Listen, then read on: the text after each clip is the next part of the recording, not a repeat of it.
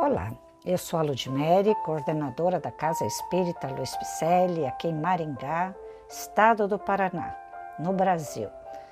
E vamos a mais uma leitura do livro A Caminho da Luz, que constam mensagens ditadas pelo nobre Espírito Emmanuel e que foram psicografadas por Francisco Cândido Xavier. Estamos estudando o capítulo terceiro, As Raças Adâmicas, com subcapítulo chamado A Origem das Raças Brancas.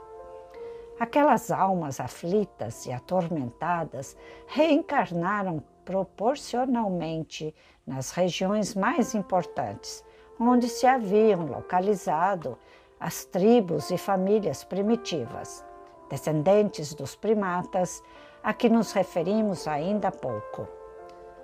Com a sua reencarnação no mundo terreno, estabeleciam-se fatores definitivos na história etimológica dos seres. Um grande acontecimento se verificara no planeta. É que, com essas entidades, nasceram no orbe os ascendentes das raças brancas. Em sua maioria, estabeleceram-se na Ásia, de onde atravessaram o istmo de Suez para a África, na região do Egito, encaminhando-se igualmente para a longínqua Atlântida, de que várias regiões da América guardam assinalados vestígios. Não obstante as lições recebidas da palavra sábia e mansa do Cristo, os homens brancos olvidaram os seus sagrados compromissos. Grande percentagem daqueles espíritos rebeldes, com muitas exceções, só puderam voltar ao país da luz e da verdade depois de muitos séculos de sofrimentos expiatórios.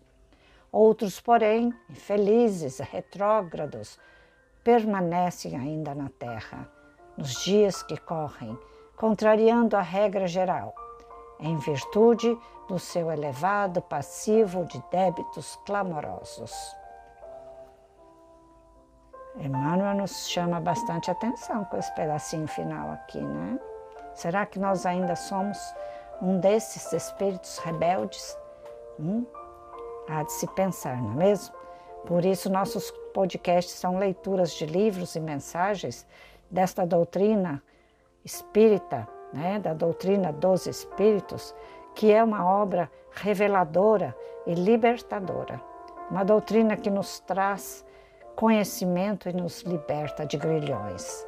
E assim nós vamos voltando ao Pai Maior, de mãos dadas. Some conosco. Visite nosso site www.celpifempicele.com.br. Grande abraço e muita paz.